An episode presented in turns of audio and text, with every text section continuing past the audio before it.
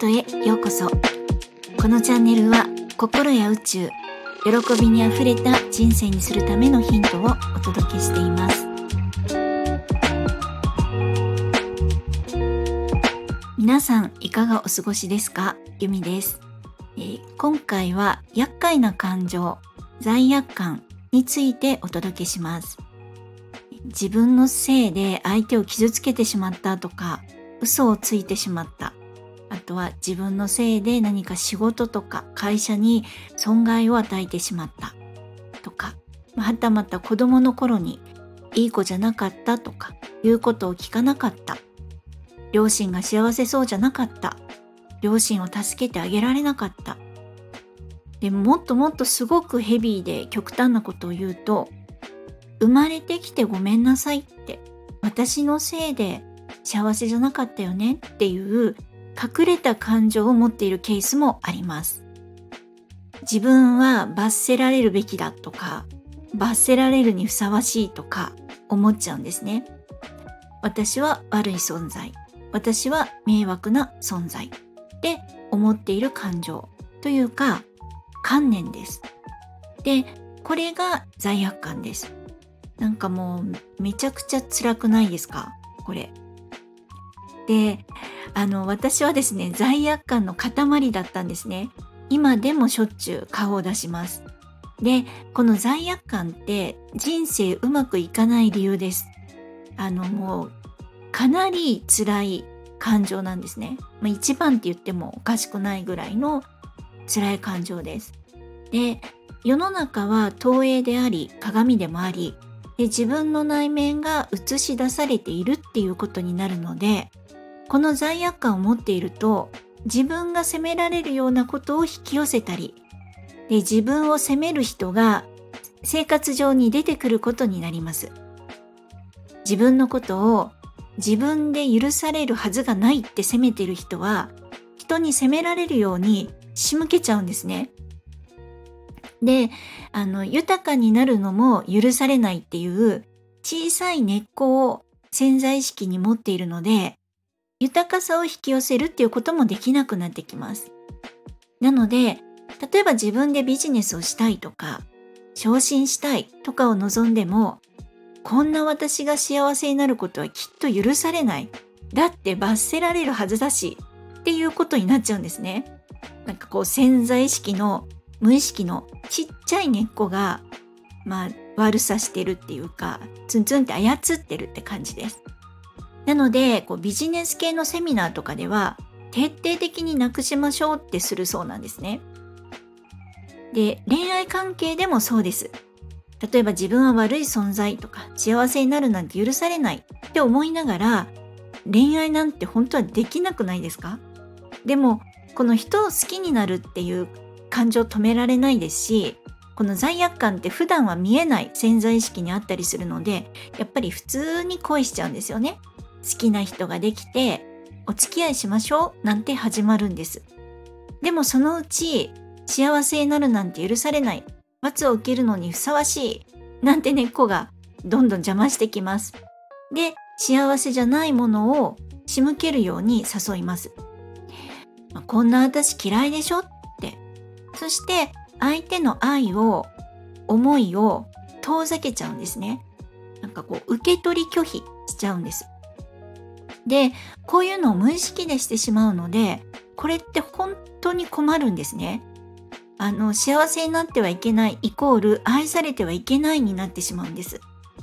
なので嫌われるような行動をして嫌われるように仕向けちゃうということなんですね。まあ相手を責めたりとかまあ、浮気をしてしまったりとか。あとはしつこく「なんか怒ってるでしょ?」って言ったり。でもこれ本当怒ってるの自分ですよね。投影です。あの本当は好きなのに何言ってんの私っていう 怒りが 相手に投影されちゃうということです。で何かこういろんなうまくいかないっていうことをこう無意識に作ってしまうんですね。こう愛を拒絶するっていう状況です。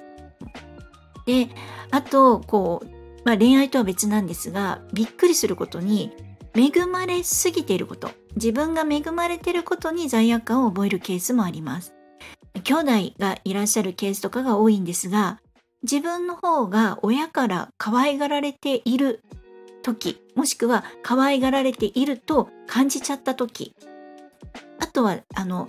単純に自分の家が恵まれている時とかですね。で私は兄弟もいないですし裕福でもないので状況としてしかイメージができないんですがこれもこれで辛いなって思いますあの本当に豊かなものをあのしっかり受け取るっていうことができてないっていうことになってしまうんですね。なのでこの本当に何にもいいことがないのでこの罪悪感っていうものはゆっくりとしっかりと手放していかないといけないです。でもこの罪悪感っていうものがあること自体本当は誰も傷つけたくないみんなに幸せであってほしいっていう気持ちとか心とかが根っこにやっぱりあるっていうことなのでまあ自分のいいところがたくさん隠れているっていうことでもあります。ね、いいところをこう発掘しながら罪悪感を少しずつ解消していけたらいいなっていつも考えてます。でこの罪悪感って本当にめちゃくちゃ見たくない感情なんですね。感じたくない感情です。なので普段は絶妙に隠されてますし、あの罪悪感感じそうになったら絶対に逃避します。考えないようにしちゃうんですね。酒飲もうとかテレビ見ようとかゲームしようって感じなんです。でも罪悪感っていうのは本当に自分の人生が進まなくなる根源なのでちゃんと向き合う必要があります。で、先ほどからお伝えしているように、こう人生を自分の人生進めていく上で、いろんな歩みを邪魔してくる、すっごいネガティブな感情なんです。なので、ちゃんと時間を作って、しっかり向き合う必要って出てきます。で、あの、こんな罪悪感持ってたんだって、しっかりと感情を感じる。認めるっていうことです。認識するっていうことですね。で、あの、感情を味わい尽くすっていう言い方をされる先生もいます。味わいたくないわって思っちゃいますけれども、それぐらいすごい大事っていうことなんですね。で、あの、罪悪感の手放し方は、もう本当に一番いいのは、心の中で謝ること。あの、なかったことっていうことにすることはできないので、何度も何度も、まあ、毎日毎日しっかりと謝ります。フラクタル心理学っていう学びの先生には毎日土下座がいいですねって教えてもらいました。土下座って結構ヘビーだなって思うんですけれどもものすごく効きます。本当にあの実際に謝れない人ってたくさんいると思うんですね。私なんてあの実際の父ってもう高校時代亡くなっているので謝りたいと思っても目の前で謝るっていうことできないんですけれどもやっぱり隠れてるお父さんごめんねっていうものはたくさんあるのでそれを伝えるのに土下座をすると自然に本当にたくさん隠してた思いがいっぱい出てきます。ヘビーなんですけれどもあの騙されたと思ってちょっと一度やってみてください。であとはですねそのまあ両親が一番大きいかと思うんですがそれ以外にもなんだか悪いことしたなとか傷つけちゃったなとかそういう方をですねちょっと思い出して紙にその相手をリストアップしてみていただきたいんですね。で私なんてもうほんと悪い頃相当あすいません若い頃相当悪いやつだったのでめちゃめちゃリストに出てきました。本当に思い出したくもなかった人とかも出てきまして書き出すだけで相当気持ち悪いっていうかお腹痛くなっちゃいました。で気持ち悪くなったりお腹が痛くなるっていうことはそれだけ自分の無意識に本当にネガティブな記憶と感情として残ってたってことなんですね。これもう絶対悪さしてくるのでやっぱりちゃんと吐き出す必要があります。でそしてまあ一番は罪悪感っていうのは両親に対して持っているケースが非常に多いです。なので、えー、まずはお父さんとお母さんに謝ります。なんかあの両親に対してはひどいことをされたとか愛してくれなかったとか認めてくれなかったとかケチだったとかですね。まあ望みを聞いてくれなかったとかあと急に怒られたとかいろんなこう文句のような出方をしてくる場合も多いかと思うんですね。私は大体そういうのが多かったんですけれどもなんかもっと認めてくれてたらとかもっと愛してくれてたらとかいろいろ出てくるかもなんですね。で、えー、言いたいこととか反論したいことたくさんあると思うんですけれどもまずは謝るっていう姿勢です。で先ほどのフラクタル心理学でもですねまずは両親にたくさん謝りましょうって学びます。でなぜかというとですねあの自分っていう小さな子供が生まれてこなければ両親はどれだけ自分のことにお金と時間を使えていたか、まあ、小さなあなたのためにどれだけお母さんが眠たいのに起きておむつを替えて授乳をして泣きぐずるあなたを抱いてあやし愛情をかけてきたか。で幼稚園とか保育園とかに行くとなればどれだけいろんなものを揃えなければならなかったか。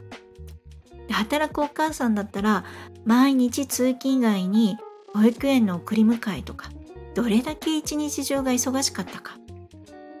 で子供が大人になるまでどれくらいの費用がかかるのか。どれくらい親が子供にお金と時間と労力をかけているかっていうところですね。もちろん例えばご両親がその、まあ、どちらかがいらっしゃらなかったりとかした場合はその親族の方がお手伝いしてくれているケースもあると思います。まあ、我が子ではないのにこうきちんと面倒を見てくれたっていうことですよね。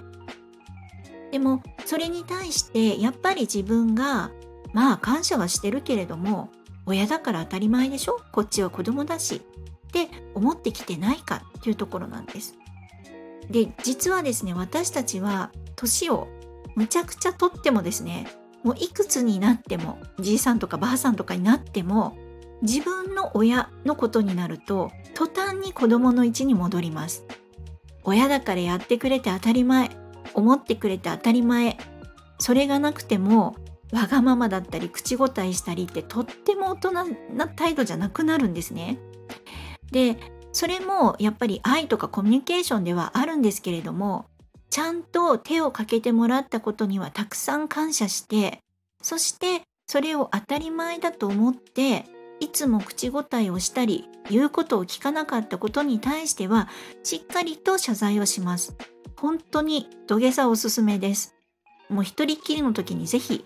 やってみていただければと思います。で、えー、お父さんお母さん2人一緒にではなく1人ずつやっていただければと思います。それぞれに対して思う気持ちが違ってくるからです。あとあの心理学の技法なんですけれどもスイッチングっていうのがあります。まあ、お父さんとかお母さんと、まあ、土下座して謝る時とか目の前にいるっていうことを想定するっていうことになるんですが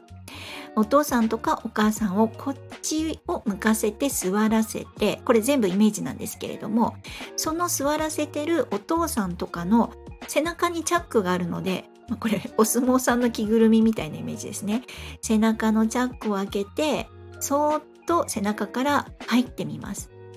そうすると目の前に一生懸命謝っているあなたが見えます。